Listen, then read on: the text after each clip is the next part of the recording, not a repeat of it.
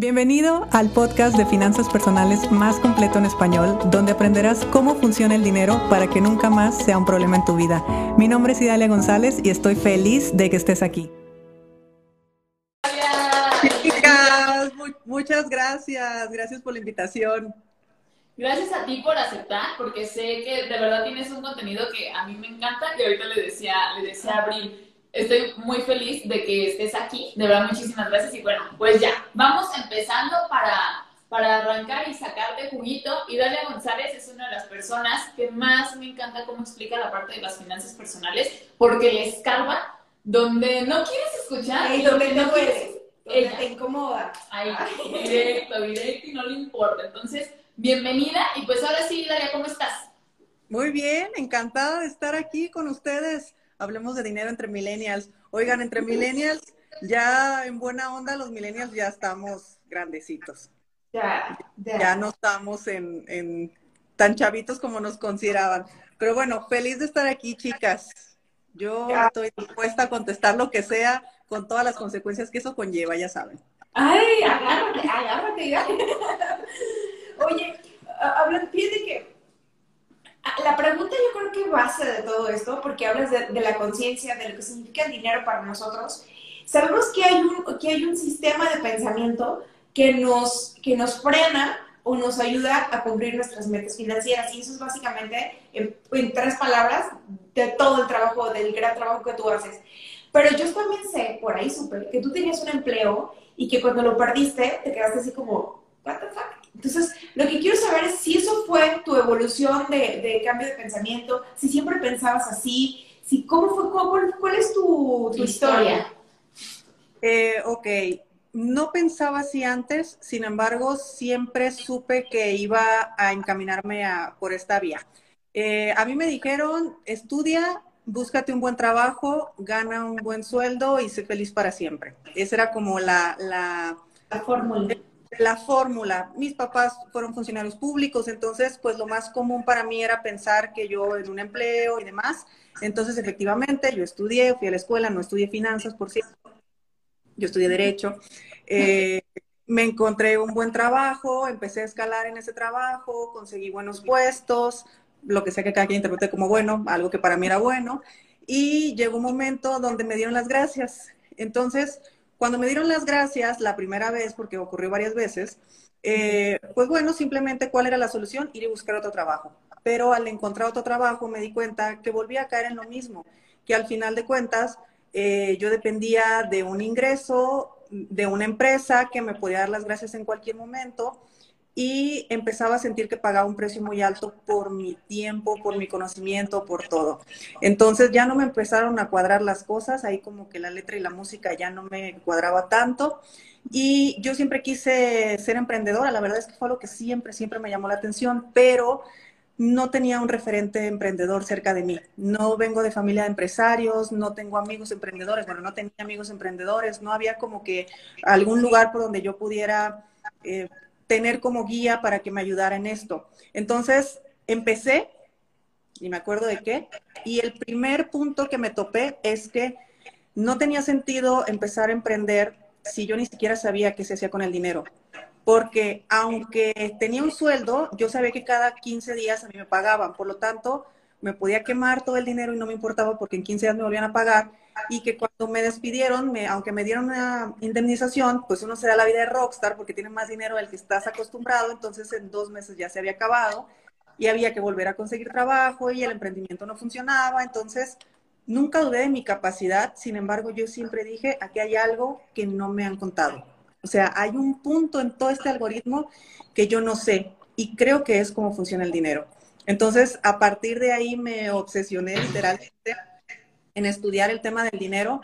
Eh, después de que, porque yo ya venía a la industria financiera, eso es lo más interesante, que yo ya estaba dentro de empresas eh, financieras, entonces yo ya conocía este mundo, entre comillas, eh, pero, pero nunca lo había visto desde el punto de vista educativo. Por lo tanto, hasta que ya empiezo a poner atención a mi dinero, justo cuando ya no tenía dinero, porque ya no tenía mi empleo, es que empiezo con todo este tipo de educación para mí. La verdad es que yo jamás me imaginé enseñándoselo a nadie. Todo, todo era para mí.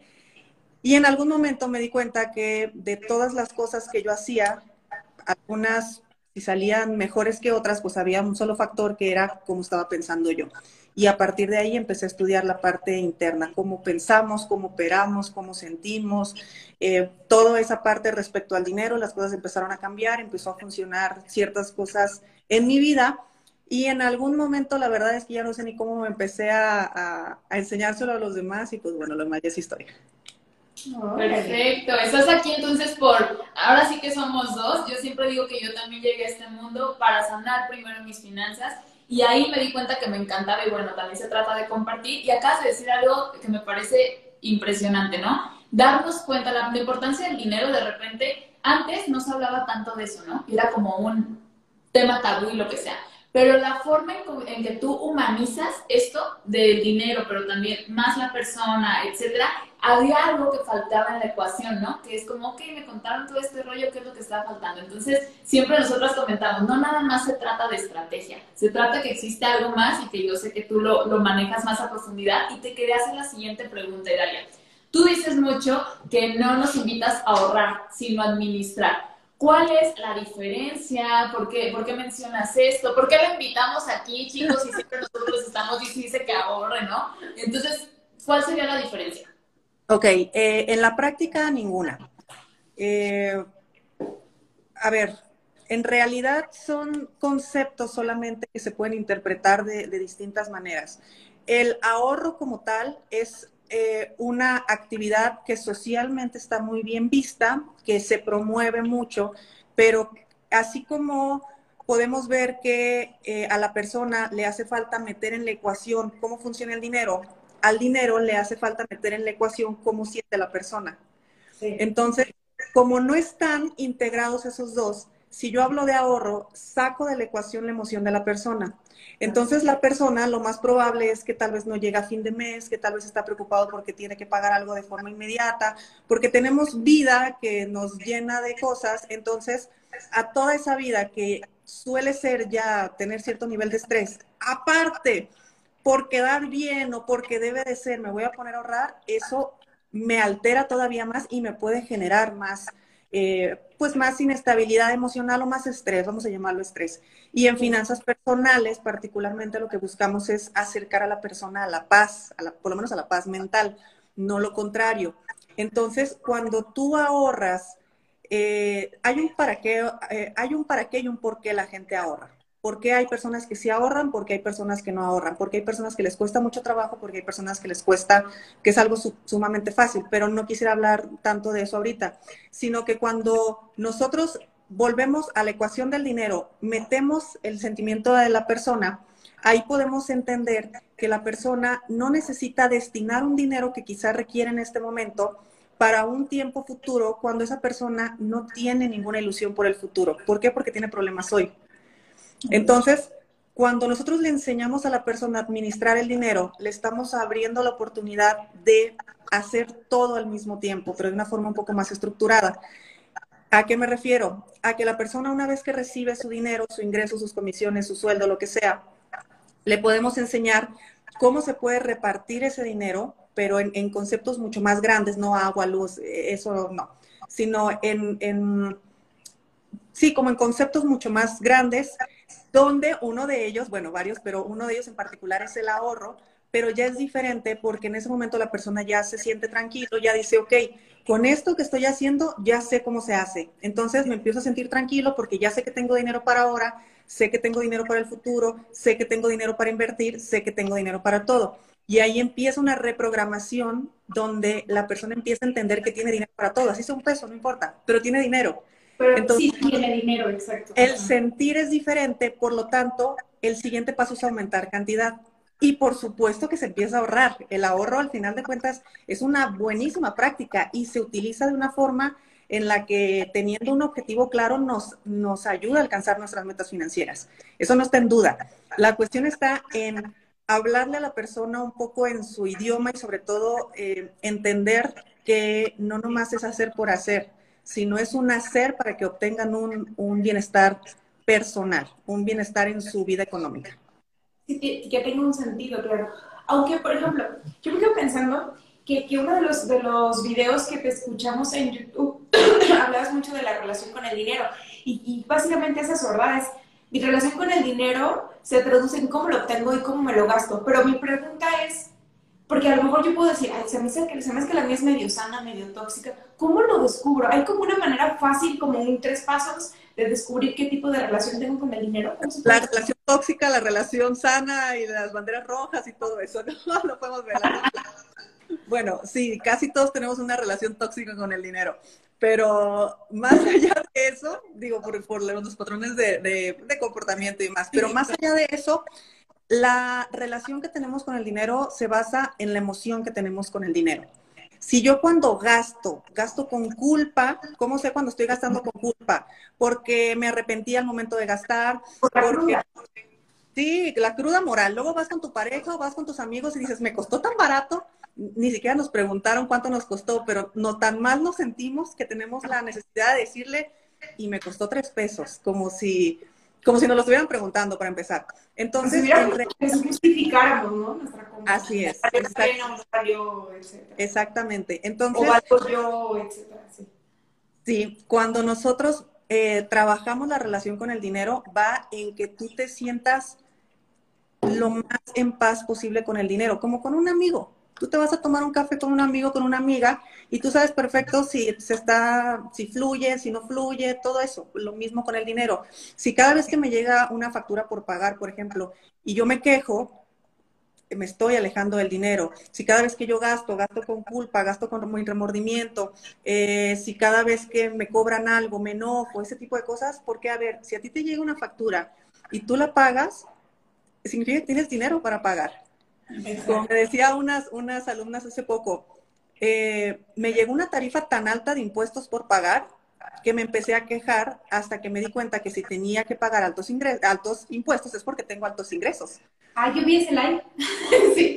sí. claro. Entonces, al final de cuentas, es con qué emoción tú estás utilizando el dinero. Ahí es donde vas a saber cómo es tu relación con el dinero. Viene del sentir. ¿Y cómo se debe de sentir? O sea, ¿cuál es la relación sana? ¿Cómo se debe de sentir? Está ligero. Tranquila, ok. Sí, mira, es, es, muy fácil porque las, las cosas o se sienten ligeras o se sienten pesadas. Aplica para todas las áreas de la vida. Entonces, si tú estás en un lugar, tú de inmediato puedes saber si ese lugar se siente ligero o pesado. Llegas a una fiesta, sabes si se siente ligero o pesado. Estás en una reunión y sabes si se siente ligero o pesado. Entonces, cuando tienes dinero en las manos, ahorita, por ejemplo, lo que comentaban de que me llegó más dinero de lo debido o de lo que yo tengo, estoy acostumbrada se sentía ligero, se sentía pesado. Lo más probable es que se haya sentido pesado, por eso se perdió. Entonces, la pregunta es, ¿qué es un regulador interno? Sí. ¿Perdón? Sí, la, que la, la, respuesta es tu regulador interno. Sí, claro. Sí. ahorita que decías eso, justamente les comentaba al principio que yo había detectado tal cual lo de mis bloqueos, ¿no? mis cantidades a superar o lo que sea. Y de verdad, son de esas, son de esas cosas que ya hiciste por anticipado, no hay forma que ya no, o sea, ya, ya está, tu chamba ya quedó, etcétera. Y pasó, y dije en ese momento, oh my god, porque yo le comentaba a Abril que lo pensé en serio dos segundos, Hilaria. Dos. Y en ese momento dije, no, no, no, no, no, tranqui, pero a lo mejor este, ya no, no me calmé realmente, ¿no? Ahí mi miedo y pasó. Y dices, no, pues es verdad es normal sentir eso porque estamos en una cultura que eso nos ha enseñado. Al final de cuentas, si estamos eh, en nuestros entornos, simplemente ponemos las noticias y se está hablando de, temas de dinero y no necesariamente en los mejores términos. Por lo tanto, claro que estamos ya con una programación a qué dinero igual a negativo. Es una asociación la que, la que tenemos. Pero qué bueno que lo identificaste porque ese es el primer paso. De hecho, una de las, uno de los pasos de la administración o ahorro, ahorita si quieren lo, lo, lo, retomamos, pero uno de los pasos, una de las partes primordiales, perdón, es que te emocione tanto administrar que estés esperando con ansias recibir más dinero porque ya sabes qué sentido le vas a dar a tu dinero. Entonces, cuando tú ya abres esa puerta, tú ya estás feliz porque la próxima venta, porque la próxima comisión, porque mi sueldo, porque lo que sea, ya tiene un para qué. Exacto. Ya tiene nombre y apellido. Oye, tú también, Italia, hemos escuchado que hablas del arquetipo financiero. ¿Qué es esto? El arquetipo financiero es como ese modelo que tenemos de para qué es el dinero. eh, te voy a poner un ejemplo. Una cosa es la personalidad, que es cómo somos referente al dinero, frente al dinero. Tal vez impulsivos, tal vez derrochadores, el amigo que son saca, ese tipo de cosas. Pero el arquetipo es ese modelo que nosotros tenemos eh, de para qué es el dinero. Por ejemplo, existen arquetipos alquimistas. Las personas que tienen un arquetipo alquimista son personas que el dinero creen que es o, les gusta utilizarlo para ayudar a los demás, como un poco este síndrome de Peter Pan, que, le roba a los pobres, justiciero el asunto. Eh, existe, por ejemplo, el arquetipo gobernador, que el arquetipo gobernador es, yo el dinero lo veo como una forma de eh, obtener más dinero, de crear nuevos negocios, de hacer, o sea, como que me gusta, como que me llama, es mi arquetipo. Hay arquetipos, por ejemplo, muy románticos, que es, yo quiero dinero, pero para mí, para gastármelo en mis uñas, en mi cabello, porque me lo merezco, por todo ese tipo de cosas. Hay personas ven el arquetipo conector, por ejemplo, porque vemos el dinero como una forma de conectar con otras personas. Entonces es muy interesante porque cuando nosotros entendemos el para qué queremos el dinero, nos damos cuenta que los demás, pues no tienen por qué quererlo para lo mismo que nosotros. Entonces tal vez para mí, por ejemplo, hay un arquetipo que se llama celebridad, que el arquetipo celebridad es para lo que le importa es el estilo de vida. Las fotos de Instagram perfecto, la ropa de marca, todo eso, lo cual está genial porque es su arquetipo. Esa persona cree que el dinero, ese es el fin del dinero. Pero imagínate en una relación de pareja, que es lo más común, una celebridad casado con un alquimista. El, el, que quiere dar el dinero para regalar y el que quiere dar el dinero para el estilo de vida. Ahí empieza a haber conflictos. Entonces, los temas de arquetipos tienen que ver con ¿Para qué creo yo que es el dinero? Eh, ¿Cuál sería la finalidad del dinero en mi vida y, cómo lo expreso allá afuera? Y, lo más interesante es que conforme va pasando la vida, va cambiando el arquetipo. Entonces, no en todas las etapas, seguramente a ustedes les ha pasado, pero no en todas las etapas queremos el dinero para lo mismo. No, totalmente. O sea, vas cambiando, te vas haciendo sentido para diferentes cosas, etc. Exactamente. ¿Qué parte de la administración es esa parte. Hay una parte de la administración que es ahorro a largo plazo y es considerando qué tipo va a cambiar. Exacto, exacto. Y como, sí, exacto, tu relación incluso con el dinero. Así es. Ay, qué versión. Quisiera como anotar, pero luego me distraigo. Ok. Oye, también escuchamos que hablabas sobre, como retomando y brincándonos un poquito a la pregunta anterior, de, este, de que se siente pesado o, ligero el dinero cuando la relación con este, con este y mencionabas algo del termostato financiero. déjame ver si lo, si lo entendí bien. Según yo, el termostato financiero es la capacidad que tengo yo personalmente de administrar cierta cantidad de dinero, que a lo mejor es diferente al de Zaira, por ejemplo. Ahora, porque cuando recibo más dinero del que estoy acostumbrada, pues hace un desmadre, o sea, me lo gasto, lo, ahí es cuando empieza el derrochador, el, el que se siente culpable, el que, etcétera, etcétera. Claro, sale el verdadero yo siempre. Exacto. Ahora, mi pregunta es, ¿cómo elevo ese termostato financiero? Porque probablemente estén llegando muchas buenas oportunidades, pero como yo no estoy lista, no las estoy recibiendo. Ok, el dinero, miren, conforme va pasando la vida, lo más natural, no voy a decir normal, lo más natural es que cada vez vayamos ganando más dinero. Esto en una vida lineal de cuento de hadas.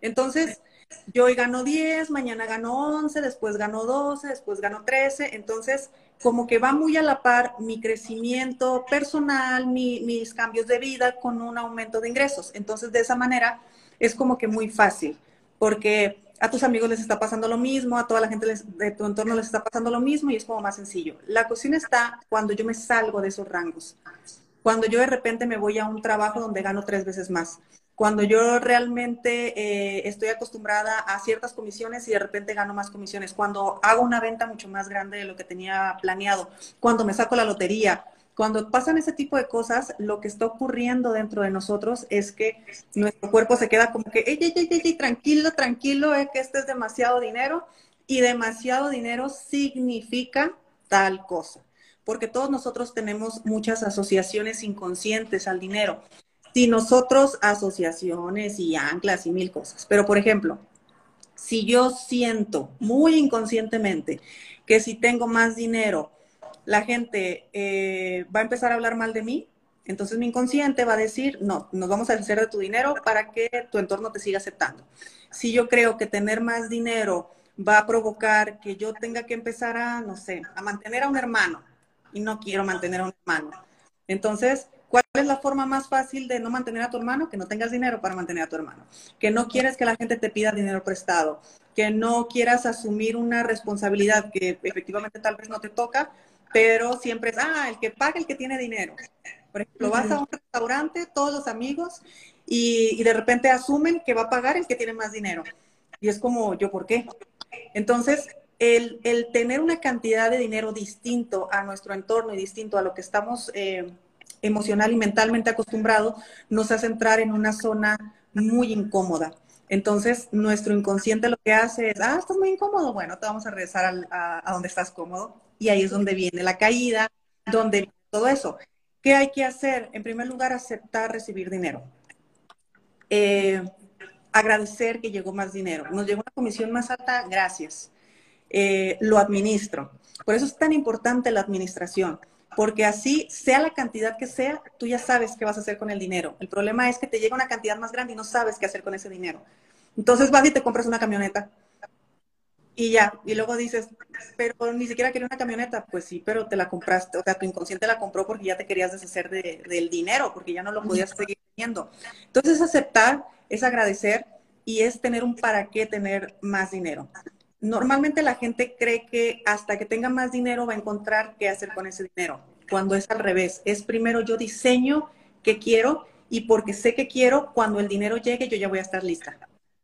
Ay, qué bonito. Muy bien. Oye, y ya nada más para, para cerrar, ¿cuál sería el consejo financiero que le darías a los millennials? Estudien educación financiera. Eso sería. Eh, que se den el permiso de, de, aprender acerca del dinero, porque, a ver, el dinero toca una de las fibras más sensibles que tenemos, que es nuestro ego, y, lo tenemos muy sensible. Entonces, es como si ¿quién eres tú para venirme a decir qué, voy a hacer con el dinero? No, no soy nadie para decirte qué, qué, hacer con tu dinero, pero en medida de que nos demos la oportunidad aprender cuál es ese factor que le hace falta a, nuestra fórmula, eh, todo empieza a cuadrar, todo, todo, todo empieza a cuadrar. Tanto cómo funciona el dinero en la vida de una persona a cómo funciona la vida de una persona en el dinero, las dos cosas. La educación financiera para mí es primordial, es básica y mi segundo consejo, si nada de tomar conciencia te interesa, si no te interesa la gestión emocional, si a ti no te interesan tus bloqueos, si no te interesa absolutamente nada, es más, ni siquiera la educación financiera, lo único que sí es que administres. Ya, es lo único. Fíjate que, a mí me llama mucho la atención porque obviamente nosotros también nos dedicamos a esta parte de hacer un plan de ahorro sistematizado y siempre les decimos que le tenemos que poner nombre a esa meta. Si yo nada más te digo ahorra por ahorrar, bye, ¿no? Entonces, justo ahorita cuando dices, se me llama mucho la atención cuando me contestan, y perdón, no se enojen, pero neta sí pasa, que me dicen, es que ando en chinga, es que tengo un buen trabajo, es que bla, bla, bla, pero a solas a veces se acercan y me comentan es que no me está alcanzando, etcétera. Y yo cuando digo, que vamos teniendo una sesión justamente para que tú sepas dónde está ese dinero, vamos administrándolo, porque si no tenemos esta base que es mínimo saber cómo se está distribuyendo, no te puedo hablar de metas. Como tú dices, no, no, no, es más, hasta te dicen, ay, ahorita no, espérame, quiero salir de mis quiero hacerlo. Exacto. Pero me llama mucho la atención que no nos damos el espacio justo para aprender lo básico, como tú dices. Si no quieres este, meterle más rollo, no eres tan como nosotros de que no, sí hay que aprender más, se vale, pero mínimo que tengas esa tranquilidad. Oye, no, no pasa como, creo que lo que dice Igalia de administrar el dinero y de que tú ya, te, ya visualices para qué quieres tu dinero, es como el ejemplo que di de los pollos de mi abuelita. Perdón, siempre saco ejemplos así.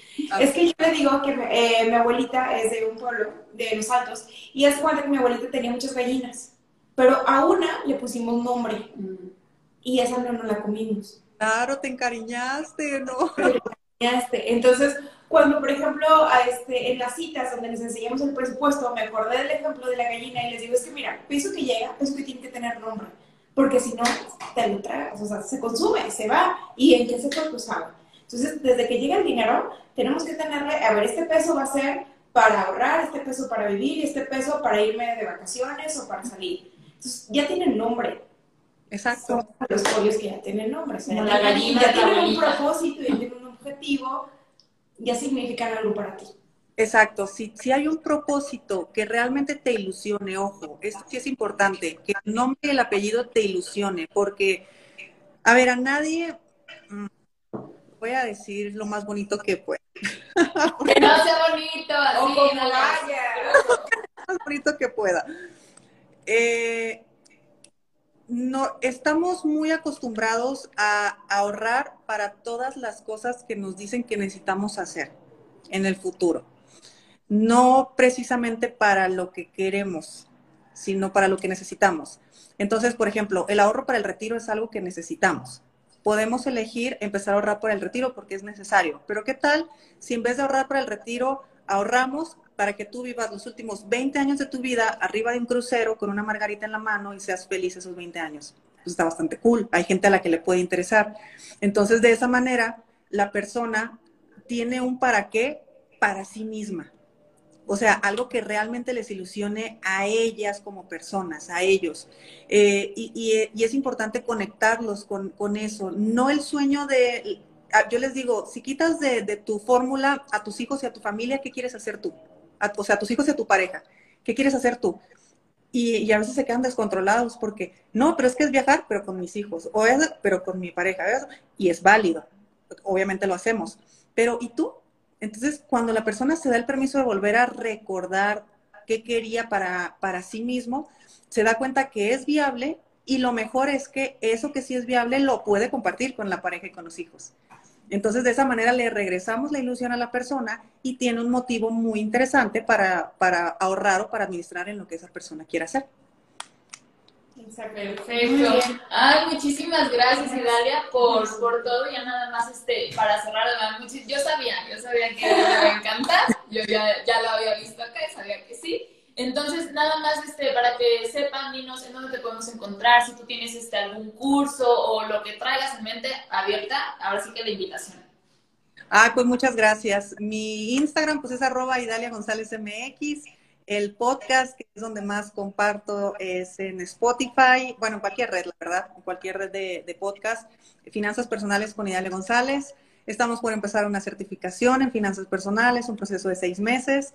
Eh, tenemos algunos retos, tenemos algunos cursos también, pero pues bueno, ahora sí que váyanse y, y, y hay mucho, muchísimo contenido que estoy segura que les puede interesar, que algo por ahí se puede mover. Perfecto. Pues muchísimas gracias de verdad por haber estado aquí. Espero que lo hayas disfrutado tanto como nosotros. Sí, muchas gracias. Muchas gracias a ustedes, chicas. Les mando un fuerte abrazo y espero que sea la primera. Claro que sí, después te volvemos a invitar y nos tenemos que ver porque descubrimos que las tres vivimos en Guadalajara. Entonces, Ah. Entonces ya, cafecito seguro. Un café tiene que haber aquí. Muy bien, gracias Idalia. Esperamos buscar un pretexto para volver a, a trabajar contigo. Muchísimas Gracias. gracias. Adiós, gracias. Hasta luego. Bye bye. Si te gustó el episodio de hoy, compártelo con quien crees que necesite escucharlo. Sígueme en mis redes sociales arroba Idalia González MX en Facebook e Instagram. Suscríbete y nos escuchamos mañana.